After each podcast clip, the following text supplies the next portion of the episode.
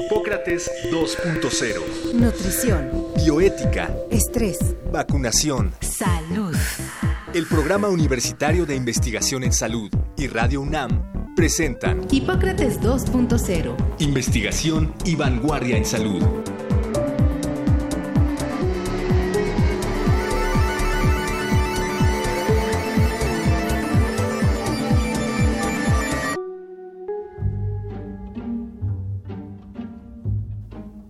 10% de la población en México está constituida por adultos mayores, es decir, que tienen más de 60 años y que tienen ciertas características que deben considerarse al momento de establecer una dieta.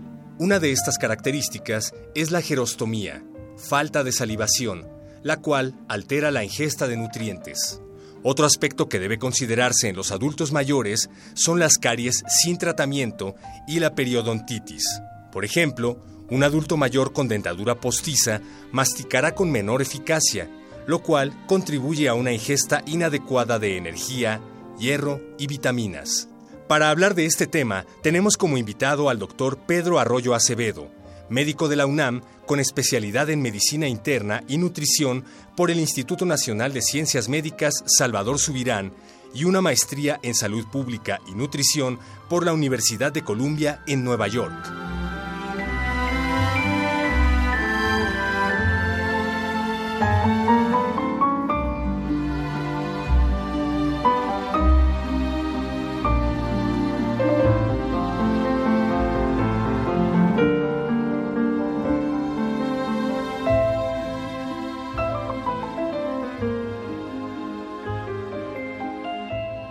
Hola, ¿qué tal? Bienvenidos a Hipócrates 2.0. Yo soy Mauricio Rodríguez y como cada semana estoy en esta cabina con Omar López Vergara. Omar.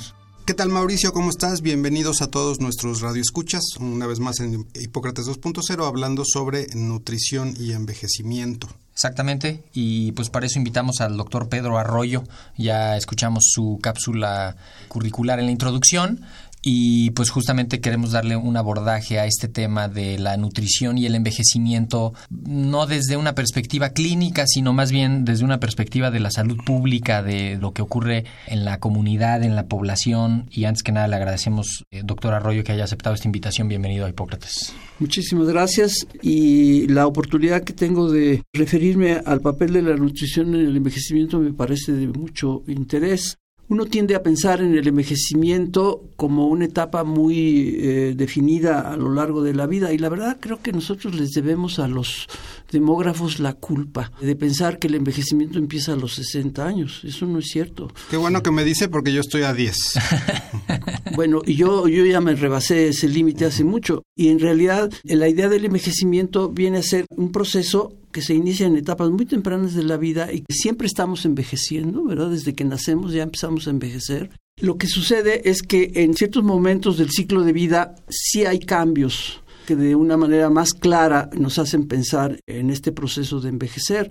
Y estos cambios se pueden eh, reconocer desde mucho antes de los 60 años de edad. Alguna vez leí que uno empezaba a envejecer a los 20 años, es decir, que a los 20 años ya empieza a haber una especie de degeneración celular o algo así, que en realidad lo de los 60 años, como usted dice, es un criterio demográfico, demográfico quizá muy arbitrario, útil, ¿no? Útil uh -huh. para fines estadísticos. Biológicamente, dice usted que uno empieza a envejecer desde que nace, pero realmente hay una edad, eh, biológicamente, donde uno empieza a decaer. Mire, si uno piensa en el sí. ciclo de vida, hay etapas claramente definidas como las etapas de crecimiento y desarrollo. Y en esas etapas de crecimiento y desarrollo hay diferentes velocidades. Los efectos potenciales de lo que sucede en esas etapas respecto a lo que va a ocurrir más adelante en lo que llamamos el envejecimiento, se produce sobre todo en las etapas de mayor velocidad de crecimiento y desarrollo.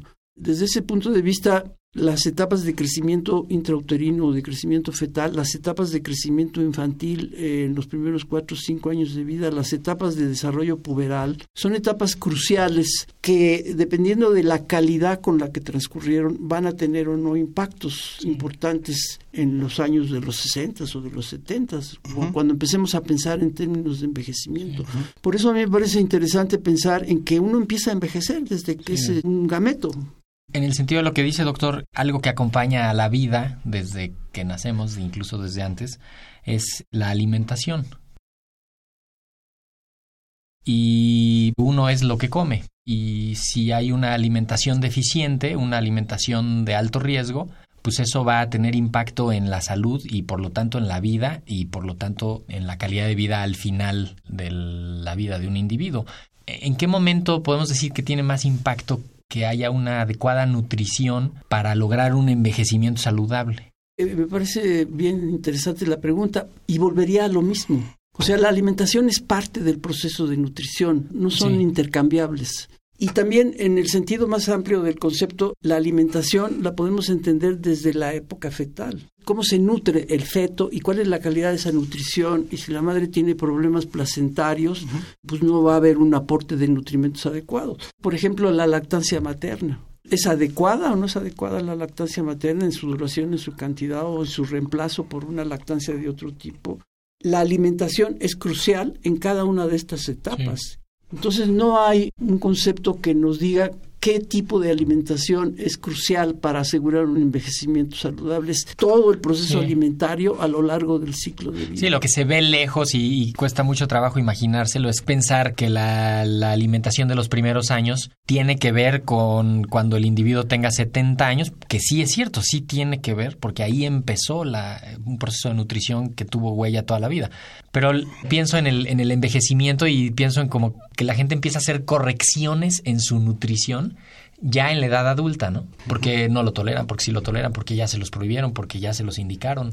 En los años 60, el doctor Joaquín Cravioto, un ilustre investigador en el campo de la pediatría, reclutó a un conjunto de niños que nacieron en una comunidad rural muy pobre y con mucha desnutrición y eh, lo siguió durante varios años. A él lo que le interesaba era la relación que tenía la desnutrición, que era muy prevalente sobre su desarrollo mental, sobre todo el nivel de desarrollo que iban a alcanzar cuando ingresaran a la escuela. Yo he tenido la oportunidad, junto con otros colegas, de volver a localizar a estas personas que tienen 52 años. Una vez localizados, los hemos estado invitando para hacerles estudios clínicos, estudios funcionales composición corporal, este, pruebas de equilibrio, pruebas de fuerza muscular, este, pruebas de cognición, una serie de cosas al respecto. Bueno, no todo, pero sí una batería muy orientada a, a identificar rasgos de envejecimiento. Yo estoy muy impresionado porque sí encontramos, sobre todo en la mujer, rasgos muy importantes de envejecimiento avanzado, precoz, que a los 52 años uno no esperaría, ¿verdad? Y que seguramente tienen relación con las circunstancias a lo largo de su vida, pero sobre todo con las circunstancias de su infancia temprana y de su gestación. Estamos en el proceso de analizar estas relaciones, pero de entrada les podría decir que sí las circunstancias muy tempranas de la vida sí impactan en la calidad del envejecimiento en la edad adulta, sobre todo en poblaciones no privilegiadas. Quizá una, así para imaginárnoslo un poco más fácil, puede ser que empieces a tener datos clínicos en tu cuerpo, en tu persona, de envejecimiento antes. En vez de que los tengas a los 60 años, vas a empezar a tenerlos a los 50 y no se puede ver fácilmente, ¿no? Porque la gente se espera siempre, cree que a los 60 pues es lo de los 60, a los 70 lo de los 70, pero lo que puede pasar es que al te esté pasando a los 50 años, lo que te debería de estar pasando en términos normales, entre comillas, a los 60. Claro que estamos hablando sí de un problema de salud pública, Mauricio, porque estamos hablando de que hay comunidades muy pobres en México y hay áreas rurales y urbanas donde las personas no tienen acceso a alimentación correcta, lo cual pues ya no es un asunto de voluntad, sino es una cuestión sí de salud pública. exacto. Y uno de los problemas para poder entender estos fenómenos es que el término de envejecimiento finalmente no nos dice nada. ¿A qué le vamos a llamar envejecer? ¿A qué le vamos a llamar rasgos de envejecimiento a los 52 años de edad? Yo lo que les puedo comentar es que estoy encontrando con una frecuencia que me sorprende, ¿verdad? Problemas de sarcopenia, problemas de osteoporosis, problemas... Sarcopenia es que hay... Pérdida de masa muscular. músculo. Sobre todo en la mujer. Y junto con eso, enfermedades, comorbilidades, por llamarlas de algún modo, que seguramente contribuyen a que el envejecimiento no vaya a ser un proceso adecuado. Obesidad, diabetes, sobre todo en la mujer si tuviéramos que decir, ya sabemos que quizá lo que es en la infancia marca el resto de la vida, pero ¿en qué momento es conveniente ponerle ya más atención de manera quizá autónoma, individual, al asunto de la nutrición para pensar en tener un envejecimiento lo más saludable posible, ¿no? Es interesante la pregunta y difícil de contestar. Si usted me forzara a darle una respuesta, yo diría, el momento crítico, olvidémonos de la etapa de crecimiento y desarrollo, sí. pero el momento crítico es cuando culmina la maduración. Eh, la culminación de la maduración es alrededor de los 20 o 21 años de edad en el hombre y quizá un poco antes en la mujer. Pero yo diría que ese es el momento crítico. De ahí en adelante tenemos algunos indicadores que ya empiezan a declinar desde entonces. Por ejemplo, la estatura. Hay estudios longitudinales de, de estatura, ¿verdad? Y realmente es imperceptible el cambio por la precisión de los instrumentos con los que se mide, pero digamos, después de los 30 años sí ya se empieza a percibir una disminución, una declinación de la estatura máxima alcanzada a los 20 años de edad. Y probablemente a partir de los 40 esta diferencia ya es notoria y después de los 60, bueno, es importantísima ya. Inclusive exige correcciones para calcular eh, determinados índices. Entonces, si uno tomara eso como un indicador de envejecimiento, entonces yo diría la mayor oportunidad de intervenir sería en la juventud temprana entre los 20 y los 30 años. Si entre los 20 y los 30 años la población realmente revisara sus hábitos de vida, incluyendo los de alimentación, la actividad física es, es casi tan importante como la alimentación. Es la mejor medicina, parece. Revisar sus hábitos de consumo de alimentos, de tipo de alimentos, revisar sus hábitos de tabaquismo, por ejemplo. Eh, ahora, una pregunta, ¿cómo se hace esto a nivel de salud pública? ¿Qué se puede hacer para que haya pues una disposición de alimentos o unas indicaciones de cómo puede uno mejorar su alimentación sin necesariamente tener que gastar mucho porque pareciera que la buena alimentación en algún momento se relaciona a riqueza o, a mayor poder adquisitivo. Yo partiría de que no hay dietas especiales. No existen alimentos especiales.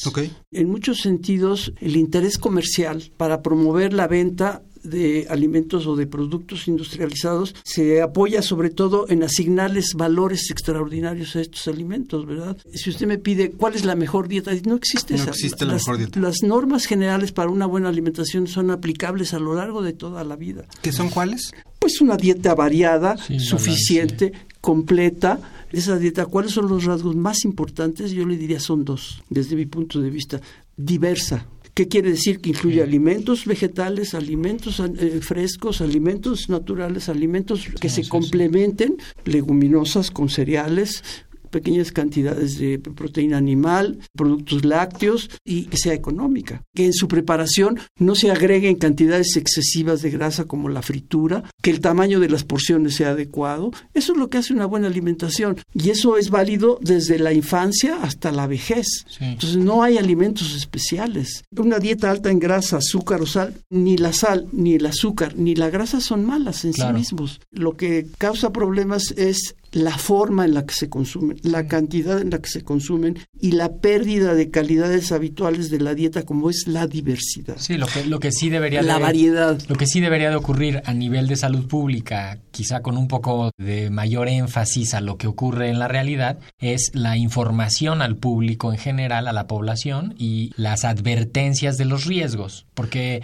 lo vemos todos los días, los alimentos traen unas etiquetas con la información nutrimental que no las entiende nadie y que tampoco es de que se puede hacer tomar una decisión informada con esa información. Simplificar la información nutrimental de los alimentos le puede ayudar a la gente ya cuando menos a encajonarlo en eso, es alto en grasas, alto en sales, alto en azúcares y ya empezar por ahí, ¿no? La situación actual es muy compleja y muy difícil de resolver. ¿Por qué? Porque estamos bombardeados por una serie de mensajes que vienen de parte de la industria alimentaria, que lo que busca es vender sus productos. Ahora, no se trata de satanizar a la, a la industria alimentaria ni a sus productos. Yo no creo que la Coca-Cola sea mala. Yo no creo que los productos chatarra que se satanizan sean malos en sí mismos. no, hay productos es rico de repente. No, la combinación. No, el problema, yo diría que el problema es hacer que la población, para satisfacer sus necesidades nutrimentales, tenga que recurrir o decida recurrir a la adquisición de productos costosos que ya la industria alimentaria le ofrece y que pues, le ofrece con muchos atractivos, pero que implican realmente un gran gasto a pesar de que algunos de ellos le pueden ayudar a resolver problemas de disponibilidad. Pero con esto se olvida que lo sencillo de la alimentación y que está al alcance de todos es la adquisición de los alimentos naturales, no de los alimentos de, de alacena o de, de anaquel. O sea, la, la combinación de tortilla-frijol sigue siendo una de las combinaciones proteicas más notables. Y no hay por qué satanizar a la tortilla. La tortilla es, sí, es una de las sí. aportaciones más Claro. importantes. La combinación arroz-frijol es una de las combinaciones proteicas más importantes. ¿Quién no se puede beneficiar nutriológicamente de un plato de frijoles con arroz? Claro. Claro. Sí, el problema viene cuando es tortilla con frijol y arroz y además pan y además refresco Entonces y ahí viene el problema de la diversidad, Eso. del tamaño de las raciones, de la combinación de los alimentos. Pero yo sí creo que necesitamos rescatar de alguna manera las combinaciones dietarias habituales. Hay un problema muy, muy serio que da mucho que pensar y es el hecho de que nosotros pasamos de ser una sociedad agrícola, la mayor parte de la población era agrícola, era una población agrícola empobrecida y que en el curso de las últimas dos generaciones, en que pasamos del 70% de una población agrícola a menos del 25% en la actualidad, y que de repente esta población se enfrenta a una oferta de alimentos a la cual no estaba acostumbrada y con una, una serie de necesidades de, de satisfactores. Y entonces, ¿qué es lo que encontramos ahora? Pues que la población se satisface comiendo porciones enormes, eh, frituras. eh, Entonces, eso es en parte lo que explica hecho, el grasa, problema dulce, sal. el consumo de, de bebidas azucaradas, incluyendo la Coca-Cola y los refrescos, tiene que ver con esta necesidad de satisfacerse. Sí. Uno, uno puede verlo esto, los albañiles cuando salen a comprar su lunch y regresan con una Coca-Cola gigante, pues estuvieron trabajando, están deshidratados, tienen Claro. sed, es refrescante, es fría y tiene azúcar. Pero a ellos sí les funciona Claro, eso. Les funciona. Pero al que estuvo sentado en un escritorio y solo lo único que fue bajar por el elevador al puesto de tortas Por supuesto. y que se coma una torta con un refresco, Y es tan complejo el asunto que tampoco les podemos exigir a la población que consuma una dieta equilibrada, variada, ¿verdad? Si Sí, no es tienen mi punto, tiempo pues no tienen tiempo, para claro. prepararla, para adquirirla, entonces tienen que comer una torta de tamal en el primer puesto en el que se encuentran en su camino al, al trabajo. De ahí la complejidad. Pero yo diría que el mensaje más importante es no hay alimentos buenos ni malos, son hay alimentos. El problema está en la conducta. Sí, en y qué el- hacemos con ellos y cómo los consumimos. Ese es para mí el Y, problema. el- y que sí el Estado debe de garantizar el acceso a la información de todos los alimentos y al impacto de su consumo, porque aprovechando esta, estas ganas de comer mucho, pues seguramente hay quien se aprovecha de eso. Y si el Estado no lo regula, o sea, si el Estado no le dice no puedes vender esos alimentos cerca de donde haya niños, no puedes ponerle publicidad con incentivos para que los niños lo coman, o sea, como todos estos trucos de la mercadotecnia que sí modifican el patrón de consumo, seguramente puede complementarse, porque de aquí a que eduquemos a todos para que sepan que lo mejor es un tlacoyo de haba con nopales, pues eso va a faltar tiempo. ¿no? No, Mauricio, porque estamos en la cuarta transformación y ya Yo creo eso va a ser rápido. pero volviendo al tema que usted plantea, que es, me parece muy importante, ciertamente el Estado tiene funciones regulatorias importantes, pero no hay forma de que estos cambios de conducta se logren a base de regulaciones impuestas. Sí, sería No, un poco no es- totalitario no a es- lo es mejor, ¿no? educación. No, no, de- deje el, Acompañar todo. el sentido, no, no, no funciona. O sea, el concepto de cultura alimentaria es bastante más complicado que simplemente decidir que la regulación es así o así. Sí. Sí, me explico. Entonces, es un Ahora, tema si muy complicado. Si, si tuviéramos que resumir y dejarle un mensaje práctico a la audiencia, creo que sí podemos decir que a partir de los 30 años y por supuesto desde antes mucho más y a partir de los veintitantos ponerle más atención, pero una dieta que tiene mucha azúcar, mucha grasa, mucha sal, No es bueno. dieta. no es buena y les va a traer problemas, si no inmediatos. Pero no porque sí- sea mala la dieta, el azúcar, la sal o la grasa. No, no, la cantidad es lo que es malo. Es la desproporción. Ajá. Pero cuando menos sí empezar a enfocarse en eso. Si algo te sabe absolutamente delicioso, seguramente tiene o mucha azúcar o mucha grasa o mucha sal, porque ese es el truco de los alimentos para que te sepan Pero- ricos, ¿no? Pero a veces se puede comer algo muy rico, Claro, supongo, ¿no? Son las cantidades. O sea, uno de los grandes problemas en la alimentación es el tamaño de las porciones. Sí, sí. Y dos, decía yo que hay dos rasgos de la dieta que me parecen fundamentales. Uno es la diversidad y el otro es la densidad energética. O sea, ¿cuántas calorías por gramo de alimento? Ustedes pueden tener un platillo absolutamente equilibrado, como por ejemplo unas enfrijoladas, que sería un plato maravilloso desde el punto de vista dietológico, pero si fríen la tortilla. Ya valió. No, no es que haya valido, simplemente es más sabroso, pero agrega una dotación de calorías extras Claro. innecesarias. Si le pongo o sea, crema. necesarias Con, crema. Con crema y queso. No, bueno, entonces ya, ya seguimos agregando. Y, Y eso, es, eso es refresco. lo que está detrás de la obesidad. Pero justo, las enchiladas, por ejemplo, son una cosa muy sana, siempre y cuando la tortilla no se fría y haya como ciertos, Exacto. pues, los tlacoyos, porque también hay esta idea de que la comida mexicana es muy mala y no no, hay... no, no. no, por favor, eso Y, no. el- y una duda importante, están, digamos, en boga, está creciendo y se pone de moda cada vez más las modificaciones en la dieta así muy drásticas, ¿no? Los que de plano no comen nada que venga de los animales, que ni, ¿Los veganos? ni la miel porque la hacen las abejas y de algunas dietas así extremas, más o menos se tiene pensado en qué va a pasar con el envejecimiento de esa gente o no Es, un- hay es una pregunta muy interesante. La dieta vegetariana, en general, las alimentaciones, las dietas predominantemente vegetarianas son muy saludables. Sí, sí cumplen con estos requisitos Claro. de tener este, diversidad de alimentos y complementariedad. Porque se logran complementos. Mire, yo acabo de comer un platillo que me pareció espectacular, que eran unos tacos al pastor, exactamente como uno los come con piña y esas cosas, hechos a base de hongos. Y tenían el sabor idéntico Del de un taco al pastor. rico. Ahora tenemos la tortilla de nopal. Entonces, bueno, ese tipo de, de hallazgos son. Entonces, yo diría que las dietas predominantemente vegetarianas son muy saludables. Muy saludables y en general cubren el espectro de nutrimentos que se necesita siempre y cuando el equilibrio proteico Claro. sea adecuado y se cubran algunos nutrimentos que suelen ser deficitarios en estas en estas dietas, pero que por ejemplo los lácteos lo aportan, ¿no? Como la vitamina B12 o el ácido fólico. ¿Qué, qué hay del alcohol, doctor? Y esta discusión respecto a si es benéfico o no es benéfico. Hay estudios importantes y recientes que sugieren, sugieren que consumir una, una ración de alcohol en, en las noches o en el día es saludable, se asocia con menor factor de riesgos cardiovasculares, Sí. por ejemplo. Este efecto benéfico aparentemente todavía alcanza si se toman dos porciones, pero bueno, vamos a pensar en una. Más, no ya es un factor de riesgo. O sea, el consumo habitual del alcohol, si es moderado, como esto que yo digo, parece tener un efecto benéfico en la población adulta para ciertos problemas de salud como las enfermedades cardiovasculares cardiovasculares. o la hipertensión arterial, ese tipo de problemas. Más de eso sí es un factor de riesgo, menos es muy bueno.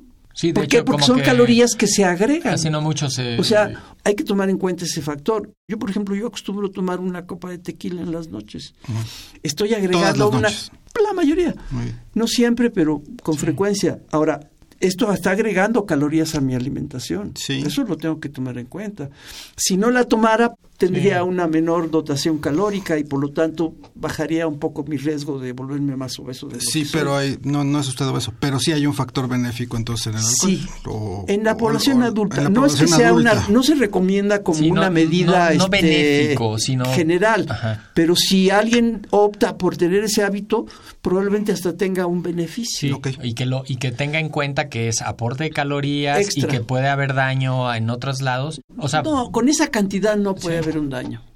Pero, o sea, pero- el alcohol, nuevamente, el alcohol no es malo. No es malo, Claro, igual, no hay, la- no hay no, lo que es cantidad. malo es cuando el pobre hígado no puede procesar todo el alcohol que le... pero tiene tendría que saberlo el individuo, ¿no? O sea, tendría que saber que hay esta condición y que no lo procesa bien Sí, y que entonces no, lo o sea, debe de insisto, tomar y- no hay alimentos Sí, malos. exacto. Y que son ajustes individuales, ¿no? Exacto. Doctor Pedro Arroyo, tenemos que terminar desgraciadamente. Le agradecemos muchísimo haber estado con nosotros en esta emisión de Hipócrates 2.0. Seguramente lo invitaremos en una próxima ocasión porque pues el tema da, da para, Para muchísimo. muchísimo. ¿no? Muchas gracias por haber estado con El- nosotros. el- gracias a ustedes por la invitación. Omar, para la próxima semana, ¿cómo va a estar el menú? En el menú tenemos autopsias. Vamos a hablar no necesariamente sobre autopsias forenses, lo que vemos en series como CSI, sino autopsias médicas, cómo se ha perdido la costumbre de hacer autopsias y cómo quizás sería una buena idea recuperarlas. Así es, la importancia de las autopsias la próxima semana y pues esto fue todo por hoy. En los controles técnicos estuvo Rafael Alvarado, muchísimas gracias y a ustedes también muchas gracias por gracias. su atención. Y no se olviden de escucharnos la próxima semana. Agradecemos al doctor Samuel Ponce de León, coordinador del PUIS y coordinador académico de la serie. El Programa Universitario de Investigación en Salud y Radio UNAM agradecen tu escucha. Te esperamos la siguiente semana para platicar sobre lo último en materia de salud e investigación en Hipócrates 2.0. Investigación y vanguardia en salud. Se despiden de ti en la producción Patti Gamboa, Héctor Castañeda y Alejandra Gómez. Hipócrates 2.0. Radio UNAM. Experiencia Sonora.